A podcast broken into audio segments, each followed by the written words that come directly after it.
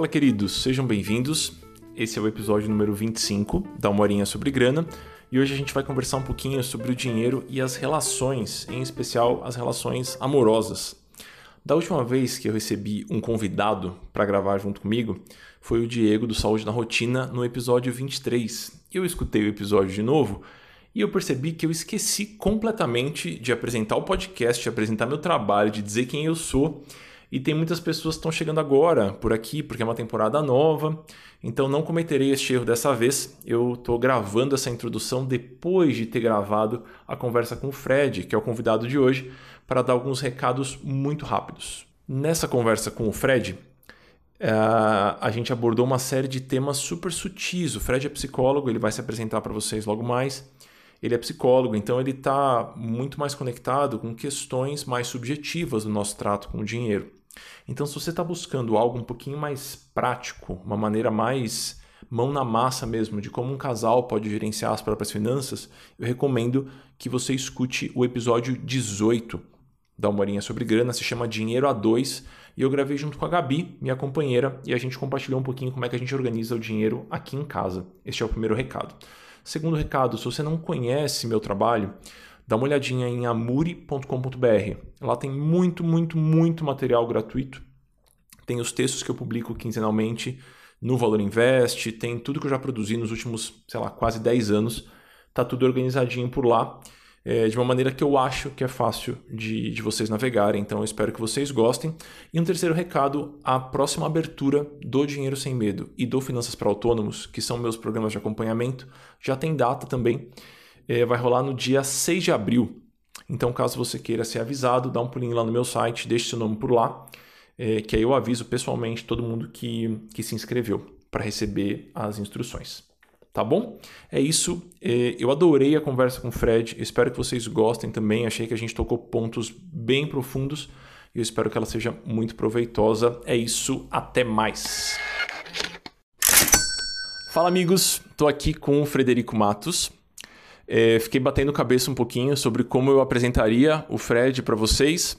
Geralmente, quando eu estou falando do Fred para alguém, a pessoa me responde: Ah, é aquele amigo seu é, que é meio celebridade no YouTube, psicólogo, que tem livros. Aí eu falo sim. Ou então a pessoa fala, é o pai da sua filhada? Eu falo sim também. Então são muitas facetas e eu resolvi jogar bola para você, Fred. Então você se apresente, por gentileza. Sou Frederico Matos, psicólogo clínico. Me meti a escrever alguns livros sobre comportamento, sobre relacionamento. Casado com a Juliana, pai da Nina e amigo do Amore, ou como quer que chamem ele em outros ambientes. Palpiteiro também, não? Me meto a falar da vida alheia profissionalmente e informalmente. Justo, justo. Eu, a ideia de, de te convidar Uh, eu preciso explicar uma coisa para as pessoas antes. É, cometerei atos falhos e chamarei o Fred de fofucho, porque esse é o apelido do Fred entre os amigos, nos amigos mais íntimos. Então, se por um acaso eu chamar de Fred de fofucho, vocês saibam que é este, este rapaz que está na minha frente na tela do computador. Eu resolvi convidar para gravar esse episódio porque eu escuto muito, muito, muito durante as sessões de consultoria que tipo, ai, Amuri, você é mais terapeuta que consultor financeiro. E aí eu falo, não, pera lá, vamos devagar, né? Eu tô aqui escutando, tô tentando dar o meu melhor palpite, meu melhor conselho, mas eu não tenho ali todo o repertório de práticas terapeutas psicológicas para ajudar alguém nesse sentido. Eu acho que a confusão surge porque a área na qual eu me embaso é a psicologia econômica, que conversa muito mais com o aspecto comportamental da psicologia do que com a prática terapêutica em si. É, mas a gente bate bastante papo, troca bastante figurinha e eu já te escutei falando muitas vezes sobre como o dinheiro entra no consultório, como as pessoas trazem questões que ou resvalam no dinheiro ou são questões financeiras. Já aconteceu de você falar, ah, Muri, tem um paciente, será que você pode atender? E vice-versa. Então, queria te escutar um pouquinho como é que é o dinheiro no consultório. É, o dinheiro no consultório ele aparece de modo geral meio que indiretamente, né? Hum, sei lá, foram raras as vezes que eu ouvi alguém chegar numa, numa consulta e falar: Fred, eu vim fazer terapia porque eu tenho questões problemáticas com o dinheiro. Mas, inevitavelmente, e, e talvez também seja por conta de um viés meu, como profissional, as pessoas me percebem como alguém que trabalha fundamentalmente com questões de relacionamento amoroso, questões familiares ou questões de personalidade, mas acho que elas não me veem como alguém que trata questões psicológicas ligadas ao dinheiro. Mas isso acaba aparecendo indiretamente como efeito colateral ou de algum tipo de comportamento mais compulsivo, que possa estar ligado ou não com algum tipo de transtorno psiquiátrico, vamos colocar assim, ou que costuma ser a parte mais comum, que o dinheiro faz parte de um dos problemas que a pessoa vivencia em termos de relacionamento amoroso. Né? Ah. Então, o dinheiro, quase que inevitavelmente, quando ele aparece no consultório, tem ligação com questões amorosas.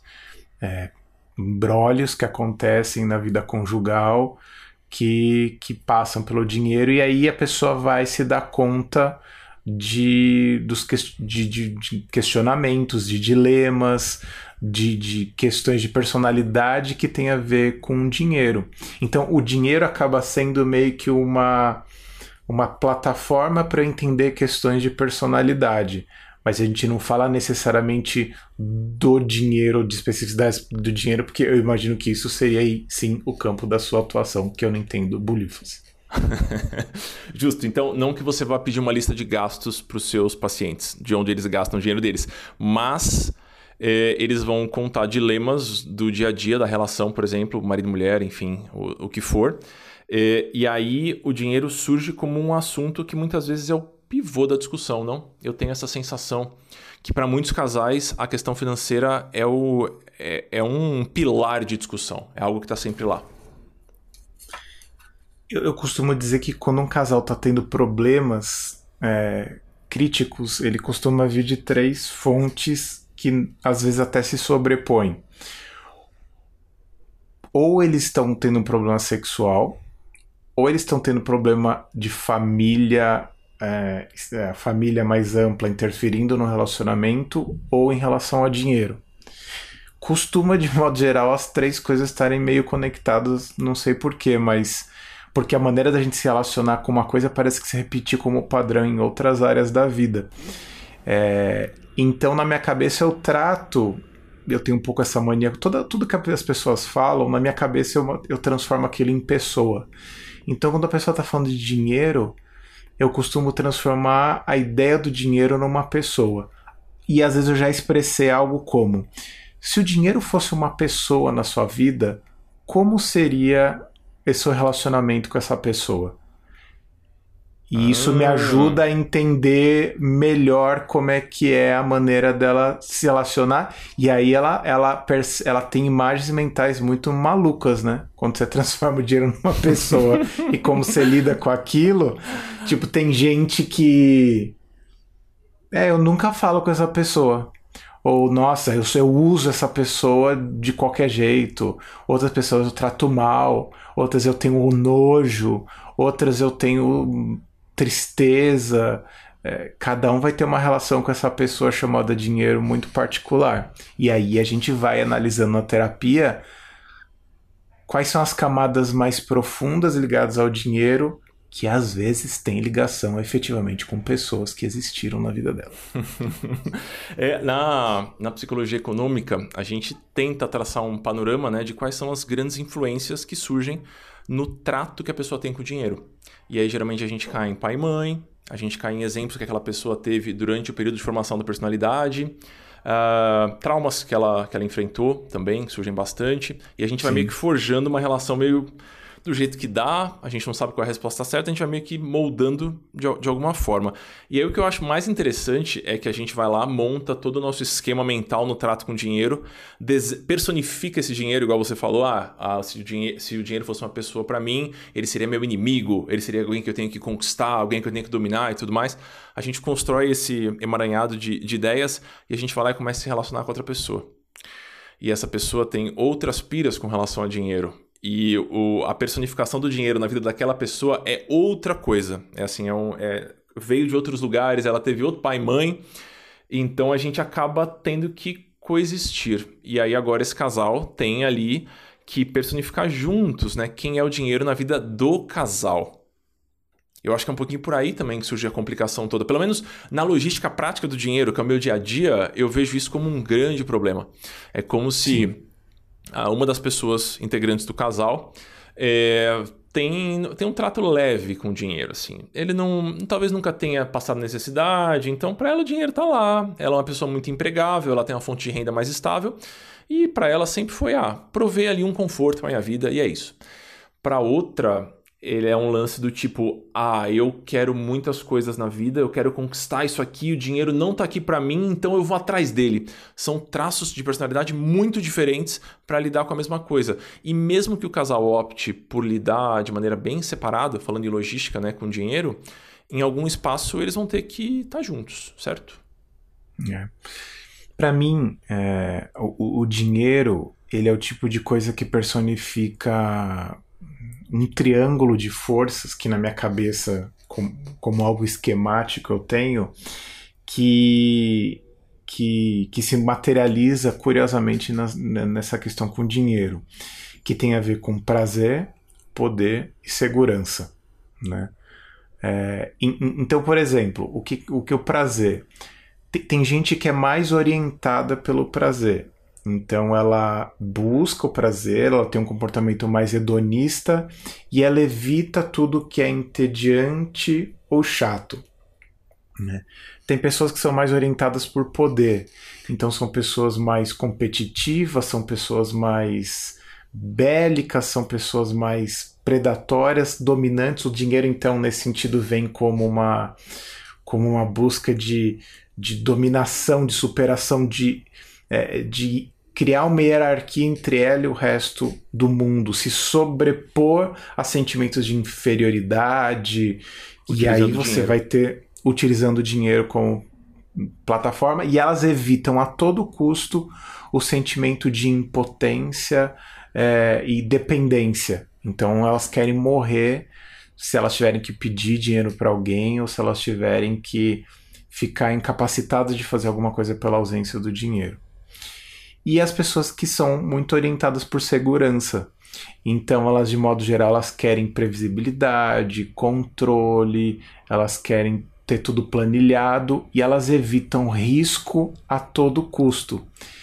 E tem pessoas que são híbridos de duas dessas tendências e tem pessoas que são muito doidas e querem, e que tem todos esses três elementos assim muito gritantes, e aí elas ficam muito perturbadas porque elas têm muitas forças brigando dentro dela. Mas eu sempre meio que tenho esse esqueminha motivacional na minha cabeça que me ajuda a pensar. Justo. Eu lembro de, de atender algumas vezes e o primeiro atendimento para mim é sempre muito emblemático, porque é um momento em que basicamente a gente não faz nada de efetivo, a gente não muda grandes coisas, a gente só conversa e tenta organizar o fluxo de pensamentos ou organizar o orçamento de alguma forma, mas a gente nunca mexe em nada. E é muito comum, depois desse primeiro encontro, a pessoa falar: Nossa, Muri, uf, tô muito aliviado ou aliviada. Aí eu falo, mas você sabe que a gente basicamente não alterou em nada, né? Se você não fizer nada de prático daqui para frente, tudo vai continuar exatamente igual era antes. Mas a sensação que eu tenho é que, e eu acho que é esse terceiro grupo que você falou, das pessoas que encontram no dinheiro uma certa segurança, é, é uma coisa muito mais sutil do que de âmbito prático, não? É da pessoa conseguir ter uma percepção de segurança com base naquele orçamento, naquele dinheiro. E isso para mim é Sim. muito interessante porque para cada pessoa essa sensação de segurança vem a partir de uma certa intensidade, a partir de um certo valor, a partir, enfim, de um, de um certo posicionamento.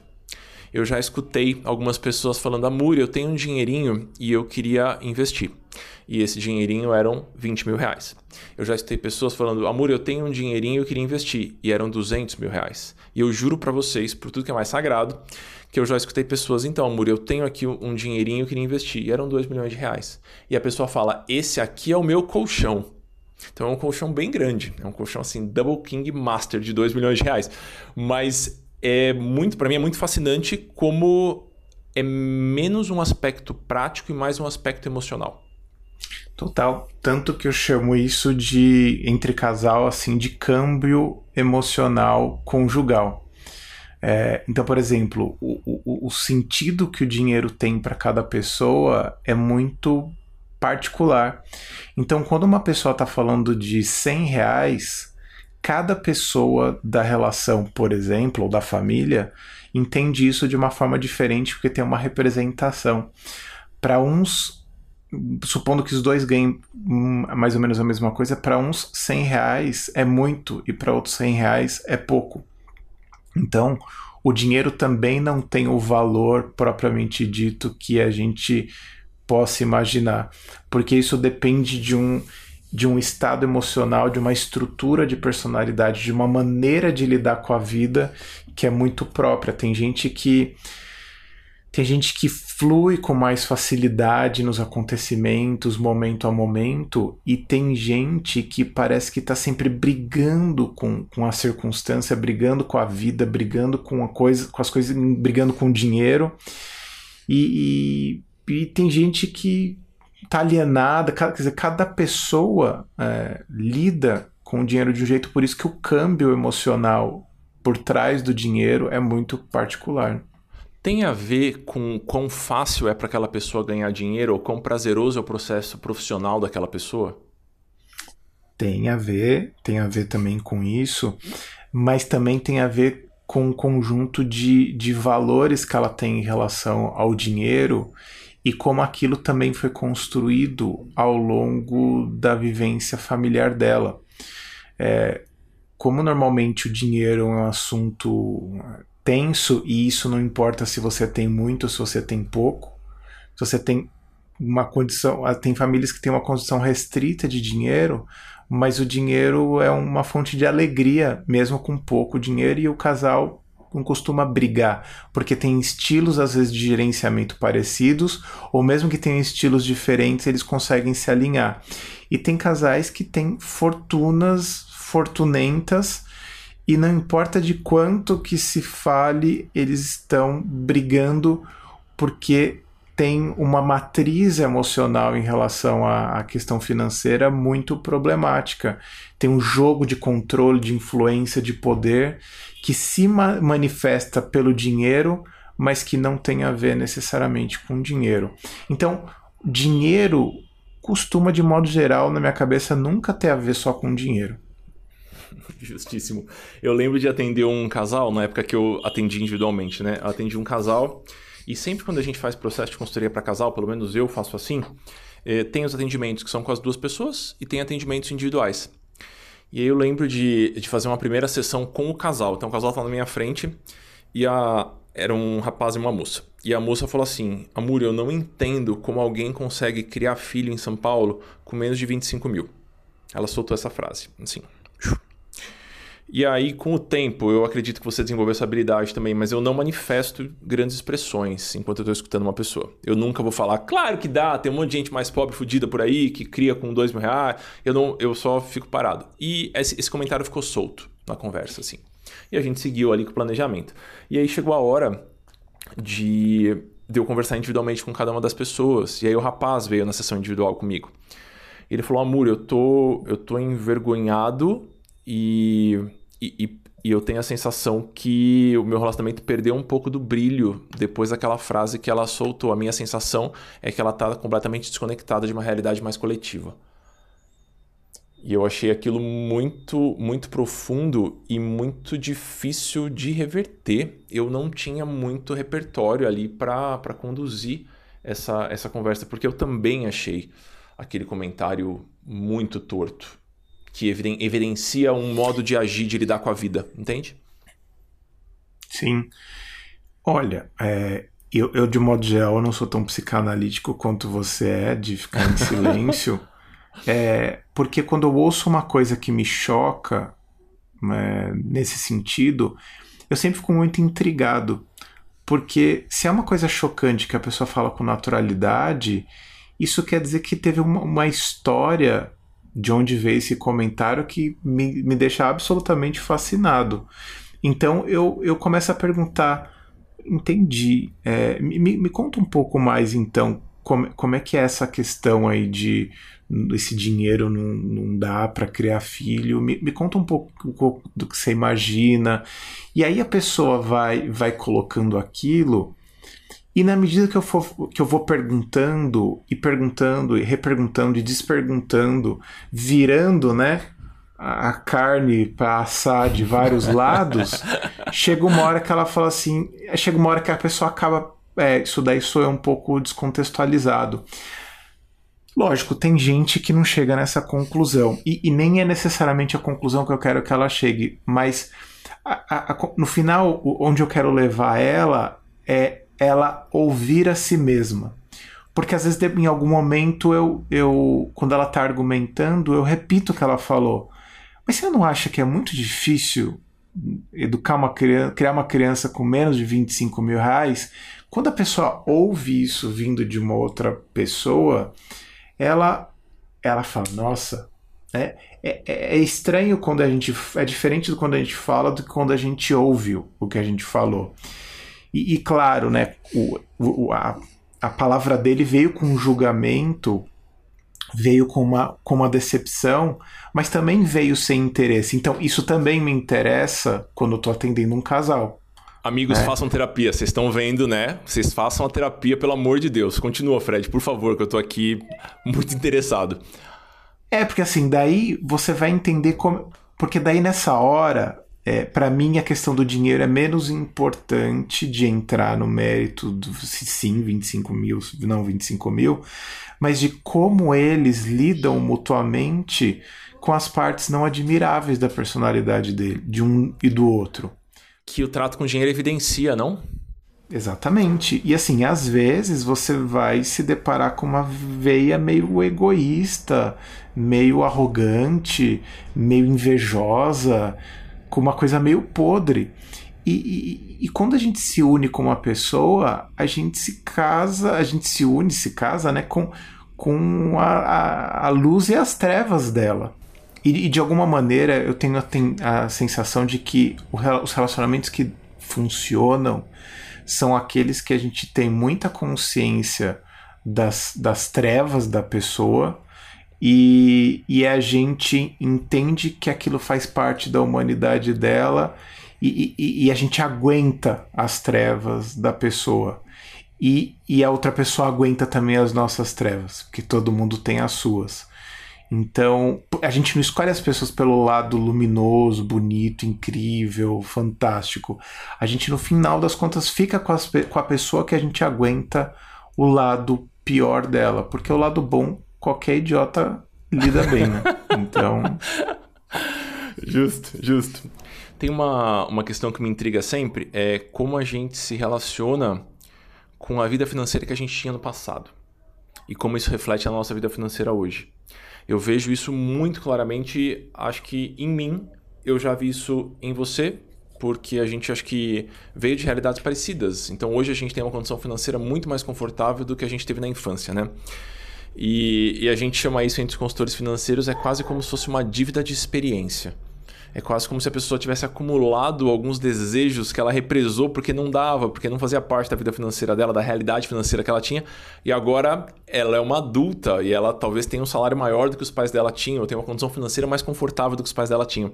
E aí, meu amigo, ela começa a ticar caixinha por caixinha de tudo que ela não fez na infância. Às vezes fica um personagem caricato, que é aquele adulto adolescente, sabe?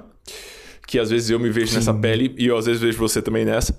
É, e eu acho divertido de, de ver, assim, acho interessante de perceber.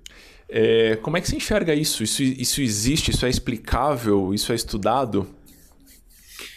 É, porque pensa que é, durante muito tempo, se você passou uma boa parte da sua vida privado de coisas, desejando. Eu lembro que eu, eu estudei em escola particular até a quinta série. E, da quinta série em diante eu fui para a escola pública porque houve uma quebra financeira na, na, em casa muito drástica que já vinha acontecendo provavelmente desde a terceira série. Então, minha família, meus, meu pai foi acumulando dívida é, nessa fase, recorrendo aos meus avós, tudo. Eu lembro que estava passando a, a lista da Estela Barros para ir para Disney, né?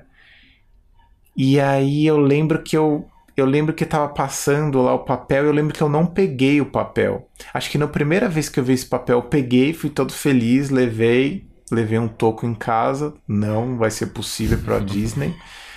E da segunda vez eu nem peguei aquele papel. E eu lembro que eu fiquei, eu guardei um certo ressentimento disso que me fez ficar falando mal da Disney até eu ir para Disney, né? É, e, e, e, eu, e eu casei com uma pessoa que já tinha ido para Disney, provavelmente na mesma época que eu não pude nem chegar perto da Disney, e que tinha memórias da Disney muito boas. E eu tinha um despeito daquilo. E eu lembro que eu pus o pé na Disney, começou aquela musiquinha lá tal, tocar, e eu fui, eu fui amolecendo, eu meio que chorei por, por lembrar de tantas coisas que significava aquele ressentimento da Disney. Não era da Disney, o ressentimento era de de um monte de coisas que a gente perdeu carro, telefone, sair da escola particular, é, o relacionamento dos meus pais é, piorou brutalmente, meu pai adoeceu, depois morreu. Então tudo isso ficou muito maculado em volta do dinheiro. Essa é a verdade que se eu parar para pensar hoje, ouvindo de fato as histórias do, da minha família e do meu pai, foi por conta de um comportamento meio gastão inconsequente do meu pai, é, de uma insubordinação profissional dele. Então não é que ele foi mandado embora como eu achava, porque ó, foi mandado embora. Foi mandado embora porque ele não sabia se relacionar com as pessoas no trabalho e ele trabalhava num nicho muito específico na Petrobras e ele não teve mais trabalho nenhum dali para frente porque ele ficou queimado no mercado por ser um cara difícil. E ele também não se sujeitou numa época que tinha muitos camelôs em São Paulo, tem ainda, né? Mas assim, era o surgimento dos camelôs em São Paulo. Eu sabia, eu sei que tinha amigo meu, pai de amigo meu que tinha o pai camelô, e, e ele, eu falei isso para ele, ele achou horroroso, então ele achou uma coisa, então ele não se reergueu, né? Foi, ficou desempregado. É, então, era tudo isso que estava envolvido no meu ressentimento com a Disney. Então, aquilo, aquilo traz uma carga, aquilo tem tem um peso, tem, tem uma história, e a gente às vezes sem perceber vai reviver algumas fantasias é, interrompidas que, que a gente não pôde viver na infância, na adolescência, quando a gente queria sentir o poder e o gosto das coisas e você tinha que, sei lá, comer a bolacha do colégio enquanto o amiguinho tava comprando o x-salada que, não, que não cabia no seu bolso. Justo.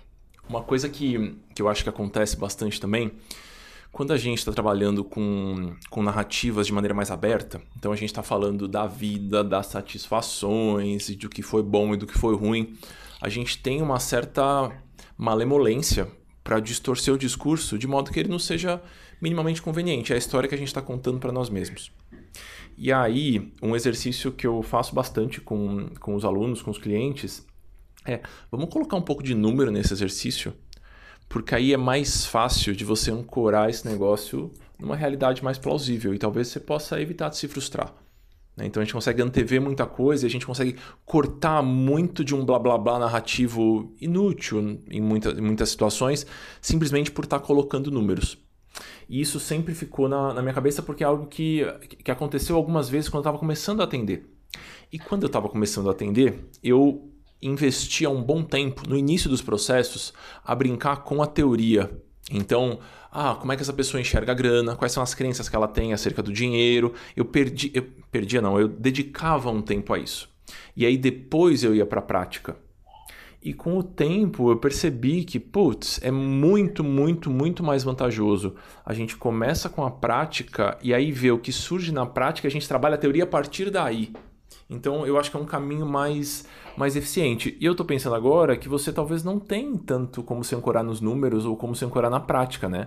E é por isso que eu acho que criam-se subterfúgios como, por exemplo, uh, personifica o dinheiro para mim, deixa eu entender onde é que ele está para você. É um pouco por aí, não. Você não pode contar com os números para aquela pessoa perceber, é, de fato, eu estou simplesmente com um comportamento irracional aqui. É, sim, quando, quando eu faço esses exercícios de reflexão, é, então, por exemplo, às vezes eu, eu falo para a pessoa como é que a, a, sua mãe, seu marido, sua esposa, seu amigo, seu filho descreveria você nesse, nessa situação, né?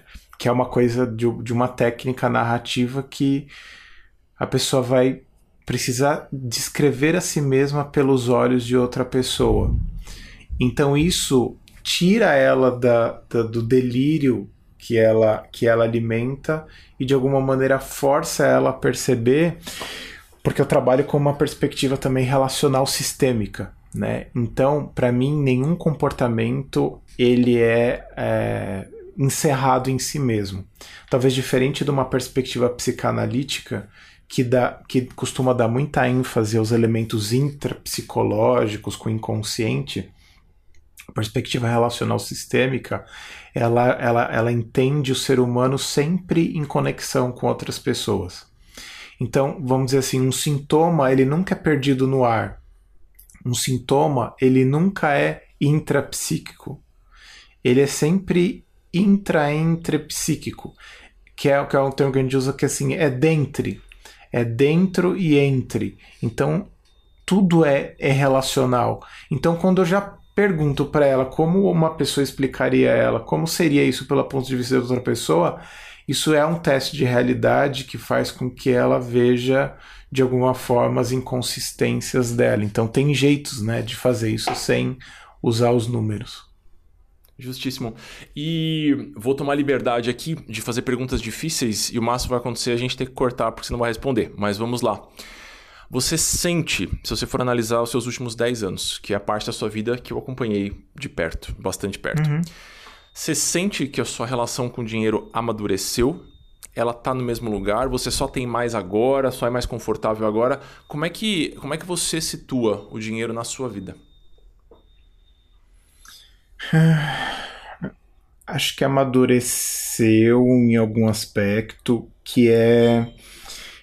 Acho que atualmente eu tenho menos receio de olhar os números, checar a conta, olhar eventualmente para planilhas.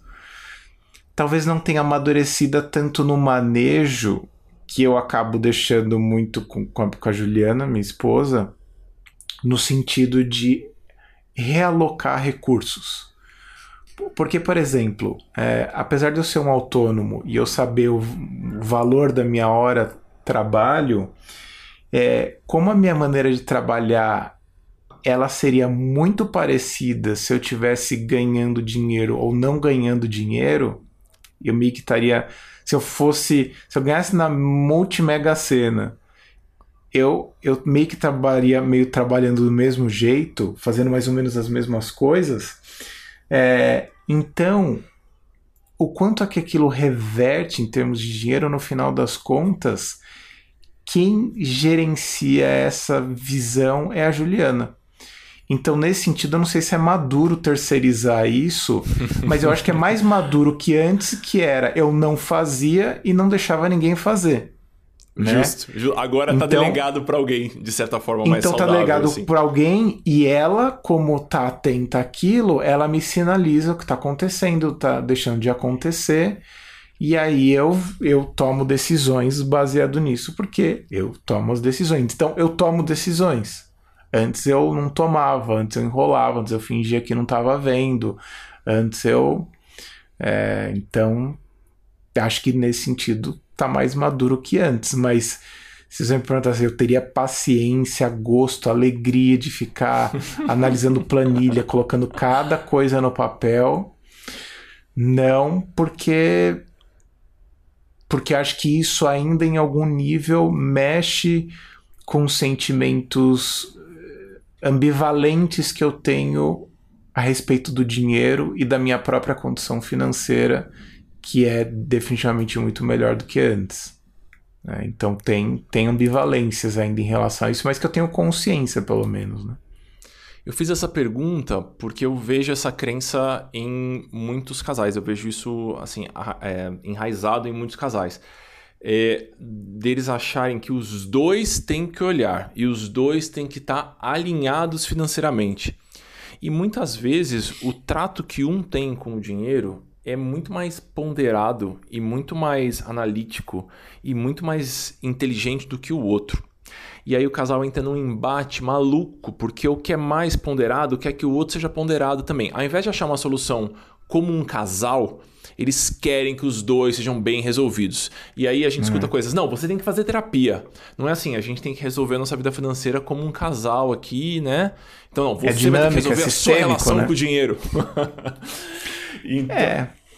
É, não, nesse sentido, para mim, por isso que assim, a Juliana, num certo momento, quando a gente começou a fazer o trabalho de consultoria com você, é, a Juliana tinha muito essa pegada de que ela queria que eu fosse um gêmeo financeiro dela. Só que assim, passou 10 anos, ela desistiu que isso acontecesse, ela falou assim, porque assim, a gente tem uma diferença fundamental. A Juliana detesta pagar conta e eu adoro pagar conta. Então, sei lá, o cartão vai vencer no dia 17. Se eu tenho dinheiro no dia 10, eu pago. Aí ela fala: por que, que você pagou? Tem mais sete dias. Eu falei assim: mas eu vou ficar sete dias com esse dinheiro na minha conta sabendo que não é meu. Pelo menos eu já tiro o, dinheiro da, da, da, minha conta e já sei, não é meu. Do que ficar lá com o dinheiro na conta, com esse dinheiro na minha conta, que eu vou ter que gastar daqui sete dias. Então paga logo. Ai, eu não consigo. né? Então a gente tem uma relação diferente. Então eu fiquei responsável nesse sentido por é, pagar coisas porque ela, sei lá, tem raiva, parece que está sendo usurpada por ter que pagar boleto. e eu, e é, só que ela fica gerenciando o acúmulo, o investimento, porque ela gosta ela, de acumular nesse sentido e ter a segurança e a garantia de um bom colchão. Justo. Eu acho que isso é muito interessante para um casal escutar, e aqui vai uma perspectiva de um psicólogo que viveu na prática isso, de um consultor financeiro que já acompanhou muitos casais. Você não vai convencer o seu parceiro a ter os seus traços financeiros. Você está num é. lugar de fala ali que é, é um lugar pobre, você tem pouco poder ali. Eu canso de, de escutar assim, então, Amuri, lembra aquilo que eu ficava falando pro meu marido 20 vezes e ele nunca me escutava? Eu falo, lembro. Então, você falou no seu último podcast, ele escutou e agora ele acha que é o certo. Só porque foi você que falou, mas eu falei 20 vezes já. Então, acho que na posição de parceiro amoroso de alguém, a gente tem é, pouco, pouco poder ali, sabe? Pouca interferência possível. E então a gente não vai conseguir colocar o outro no mesmo lugar que a gente está. E para mim, o objetivo ali, no final, o que a gente quer é que a dinâmica financeira daquele casal se desenrole de maneira saudável, mesmo que na vida privada de um é, o trato com dinheiro seja X, na vida privada do outro seja Y. Então acho que o ponto é encontrar um, encontrar um meio termo para o casal. Se no seu cenário a Ju cuidando desse pedaço é mais confortável, por que não? A gente vai perder quantos anos tentando maçotar isso na sua cabeça? Loucura, né? É, porque, porque no meu entendimento, acho que isso, isso, isso tem a ver com todo o resto também. Em última instância, se, é, se você tem mais habilidade para uma coisa e menos para outra, então eu, eu tenho mais habilidade para poder lidar com pessoas, situações e situações meio difíceis, e ela tem menos eu vou ficar forçando a barra dela de lidar com certas situações a vida inteira. Então ela tem o tempo dela. Então hoje eu tô melhor em termos de gerenciamento financeiro, tanto quanto possível, e ela tá melhor em termos de lidar com pessoas e relacionamentos, muito melhor do que antes. Então a gente foi aprendendo observando o outro fazer, a gente foi descobrindo é, novas formas porque cada um é especialista à sua maneira na, na, naquele sentido. Então tem uma beleza também na, na complementaridade. Sim. E eu, eu fico sempre num. É, brincando entre dois, entre dois extremos. Eu basicamente. A bandeira que eu fico hasteando por aí todos os dias é: a gente tem que falar sobre dinheiro.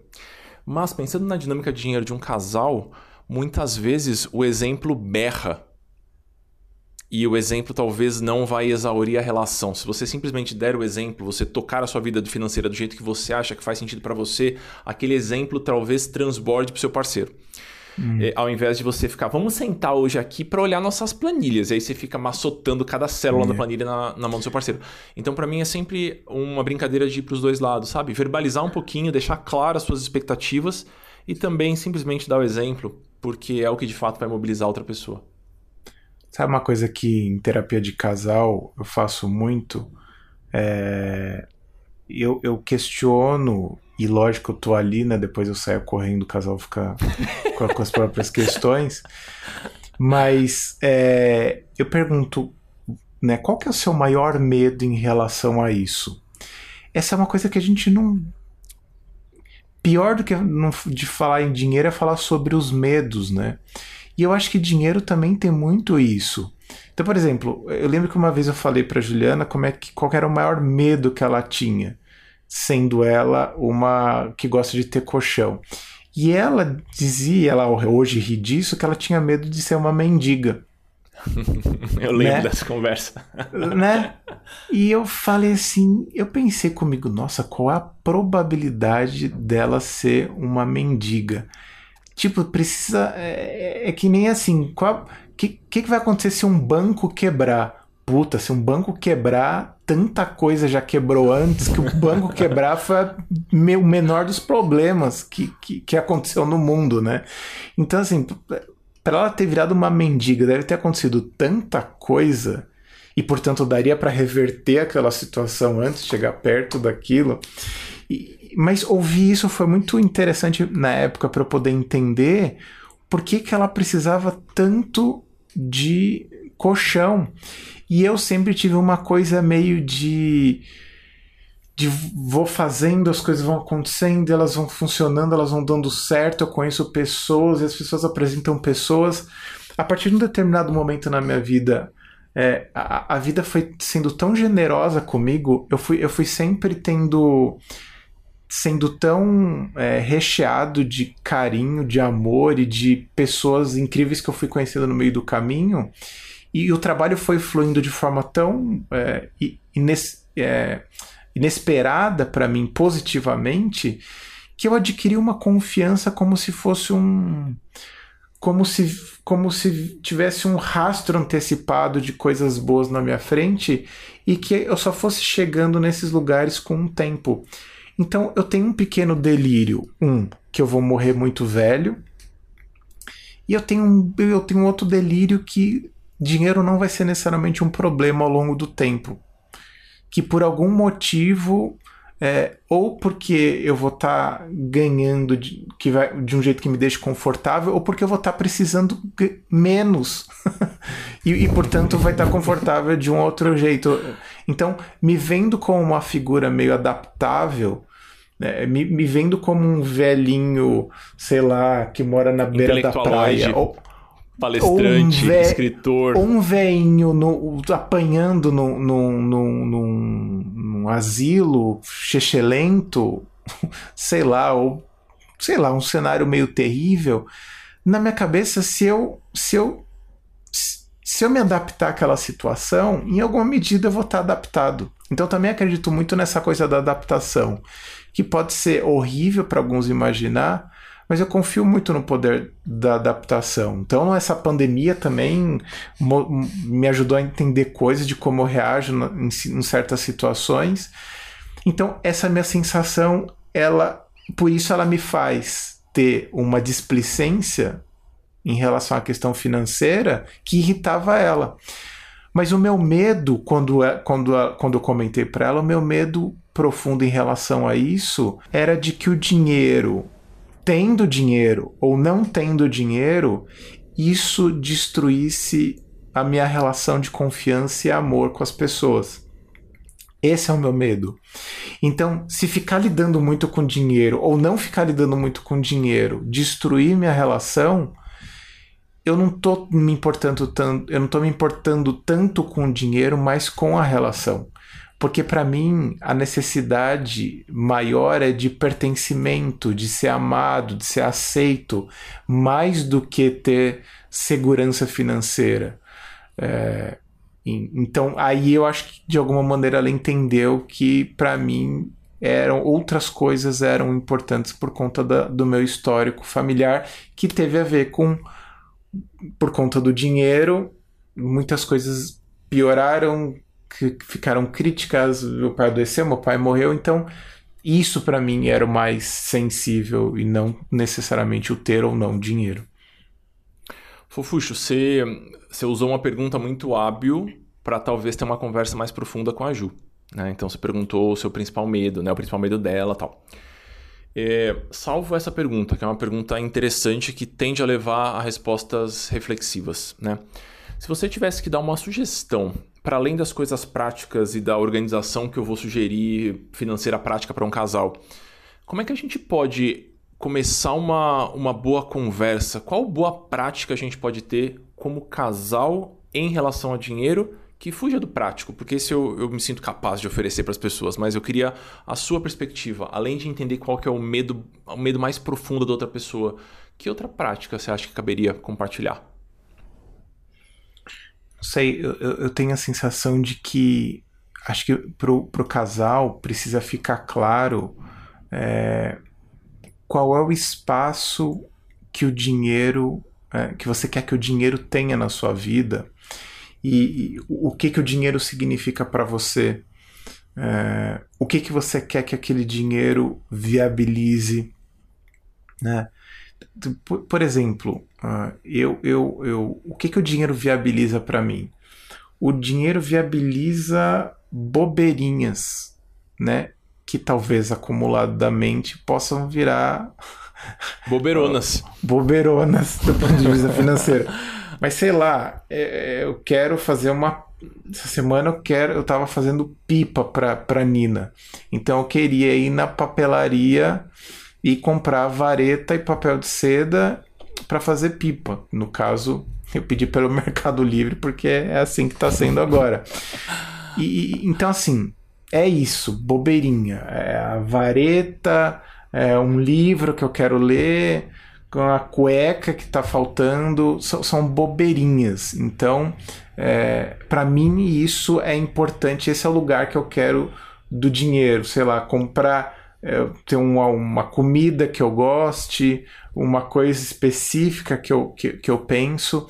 Acho que tentar entender qual é a, a dimensão de alegria ou sentido que o dinheiro tem na vida da pessoa talvez conecte o casal nessa dimensão de prazer.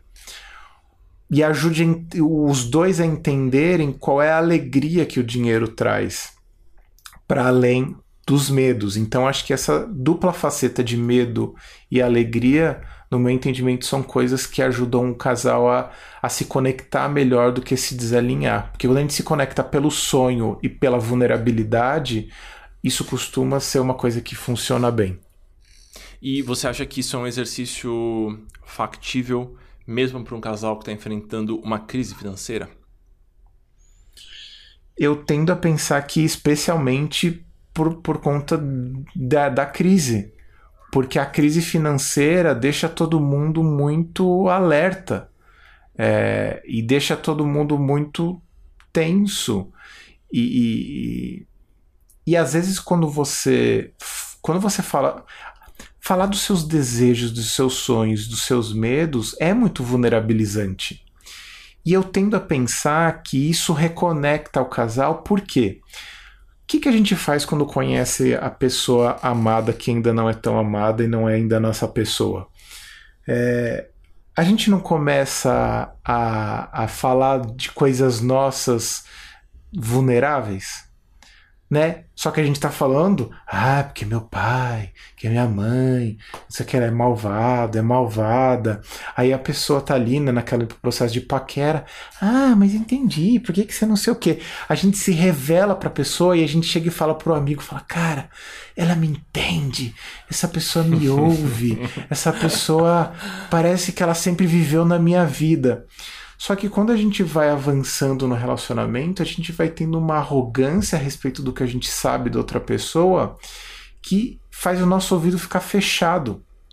Então, quando a gente está num momento de crise, se a gente conseguir descer para o porão dos nossos medos mais profundos, que incluem a própria outra pessoa, acho que isso é, inclui algo nesse sentido, é, caraca, esse nível de revelação, esse nível de, de, de expressão que às vezes vem com uma catarse de choro, de tremor, de vergonha, de mil coisas, essa vulnerabilidade, no mínimo, vai causar um espanto que vai estremecer a dinâmica do relacionamento. O que pode ser muito bom. O que pode ser muito bom. No, no, no curtíssimo prazo, pode chocar e provocar raiva. Porque às vezes você tá, vai estar tá falando de coisas muito sensíveis e o outro pode não gostar do que ele vê. Mas o espaço de confiança, no, no meu entendimento, o núcleo de um relacionamento amoroso é o espaço de confiança e intimidade que um casal tem. Quando o casal começa a se perceber na narrativa que ele tem interiormente, como se tivesse quebrando, como se eles estivessem caminhando em direções diferentes, esse é o princípio do fim. Porque você começa a ver alguém que deveria ser o seu aliado como um inimigo. E se você e a gente precisa de aliados, e a gente vai buscar esses aliados. Se a gente não vai encontrar esse aliado na pessoa com quem a gente está, a gente vai procurar esse aliado em outras pessoas. E, e, isso pode incluir ou não sexo e amor paralelo nisso tudo. Mas a gente vai procurar alianças, porque a gente nós somos seres de aliança e de confiança. Não estou dizendo que uma coisa justifica a outra, tá? Eu só estou dizendo que a gente, por, por natureza, a gente quer aliança. Porque assim, tem casais até que nem traem, né? Pensando nesse sentido. Mas quando você não tem o seu parceiro, a sua parceira como um aliado na sua vida, isso é muito ruim pro amor e isso, na verdade, é que vai causar a crise e não a falta de dinheiro. Porque se eles criarem uma boa aliança no meio de uma crise financeira, eles vão trabalhar juntos com as armas que eles têm numa situação super difícil e isso vai fortalecer a narrativa do casal que é a gente junto é foda pra caralho, né? Acho que esse sentimento a gente junto é melhor do que separado só acontece se você tá alinhado nas, nas coisas mais profundas que vocês têm, né? Eu tenho a sensação que essa, tanto a brincadeira dos medos quanto a brincadeira dos, dos sonhos elas são capazes, em meio a uma crise financeira, elas são capazes de fazer com que a gente dê um passo para trás. Porque geralmente, quando a gente está no meio de uma crise financeira, e isso eu estou compartilhando com vocês, você só consegue enxergar a crise. Você não vê mais nada, você pensa nisso 24 horas por dia, porque o celular está tocando toda hora, com o banco cobrando empréstimo e blá blá blá. Então, quando a gente, quando um ajuda o outro a dar esse passinho para trás, para enxergar outras coisas, e ele lembrar que o sonho dele era sei lá o quê, ou que o maior medo era esse, acho que você expande esse espaço de confiança, né? E aí você cria esse sentimento de time, que é muito maravilhoso de ter com alguém, na minha opinião. Sim. Uma, uma, uma, das, uma das coisas que. Um dos primeiros momentos difíceis da, da minha relação com a Juliana, eu lembro, por conta de uma tentativa mal sucedida de uma sociedade antes de conhecer a Juliana, eu tinha feito uma dívida estúpida num banco de um valor pequeno na época mas que exatamente pela minha dificuldade de lidar, encarar e administrar aquilo, por volta de uns oito meses de relacionamento com a Juliana, essa dívida já estava 20 vezes maior. E eu tava, ó, estava obviamente desesperado porque eu nunca tinha lidado com aquilo, eu nunca fui desse tipo de, de pegar empréstimo de nada, de dever essas coisas. E, e eu lembro que a Juliana foi sentindo uma tensão no ar e acho que em termos financeiros ela é muito muito perceptiva. E ela chegou para mim e falou, muito sensível, ela falou: "Eu queria ver sua conta bancária". Aí eu, como assim? Como assim? Mostra o seu bancária? que eu mostro o meu. Eu fiquei eu fiquei intimidado com aquilo. Não, eu, eu acho que tem alguma coisa aí estranha acontecendo e eu quero saber em que terreno que eu tô pisando. Eu não estou dizendo que eu, que eu tô abandonando o barco. Eu só estou dizendo que eu quero saber onde estou pisando porque eu quero saber como lidar com aquilo. Porque eu não tô, eu não tô na sua pele. Então eu posso te ajudar é, exatamente porque eu não sou você. E aí, puta, foi difícil. Eu fui lá no, computador, abri a conta, mostrei para ela, ela olhou, fez um regalou o olho, falou ok a gente vai lidar com isso. Então, tanto ela ficou mais tranquila com o que ela estava lidando e sabendo quem eu era, porque eu não sou um cara que Acho que eu não sou um cara que arrego pro trabalho porque tem que ser feito. Então isso era uma coisa boa. E eu fiquei aliviado de que ela. É, acho que ela me condenou um pouquinho, mas ela se dispôs a me ajudar. Então aquilo me, me, me aliviou tremendamente e, e acho que foi isso que também depois né, eu, eu, trouxe essa questão para você, tudo, e aí a coisa conseguiu se resolver na época muito melhor do que os meus fantasmas estavam estavam me assombrando. Então, você vê, foi uma coisa, foi um ato de amor que envolveu uma questão financeira, né? Amigos, Fred, muito, muito, muito, muito obrigado pela presença. Fiquei super, super feliz com a conversa. Espero que vocês tenham gostado. Dessa vez a gente não teve perguntas da do pessoal que escuta. No último episódio a gente teve, foi muito legal. E eu espero que a gente possa fazer para os próximos também. É, queria que o Fred compartilhasse um pouquinho os contatos dele, é, algumas referências para quem quer te acompanhar um pouquinho mais de perto. E eu queria agradecer todo mundo que está aqui, escutando. Bom, é, me sigam na, na, no Instagram, acho que lá você vai conseguir todas as informações, que é o arroba Fred Matos com dois T's, Fred Matos. E lá você vai ter informações sobre o Fredflix, que é, um, que é uma plataforma de cursos online que, que você tem acesso a um monte de conteúdo sobre maturidade, autoestima, relacionamentos amorosos, né, que é bem legal, tá um preço bem acessível.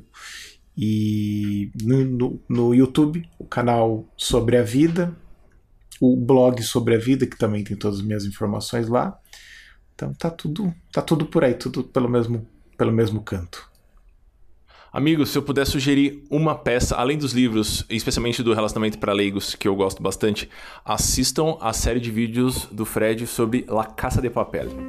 Sobre a perspectiva psicológica de todos os personagens. Se você gosta da série, tenho certeza absoluta que você vai gostar. E é isso, amigos. Muito obrigado. Fiquem bem aí. Seguimos. Beijos. Tchau, tchau.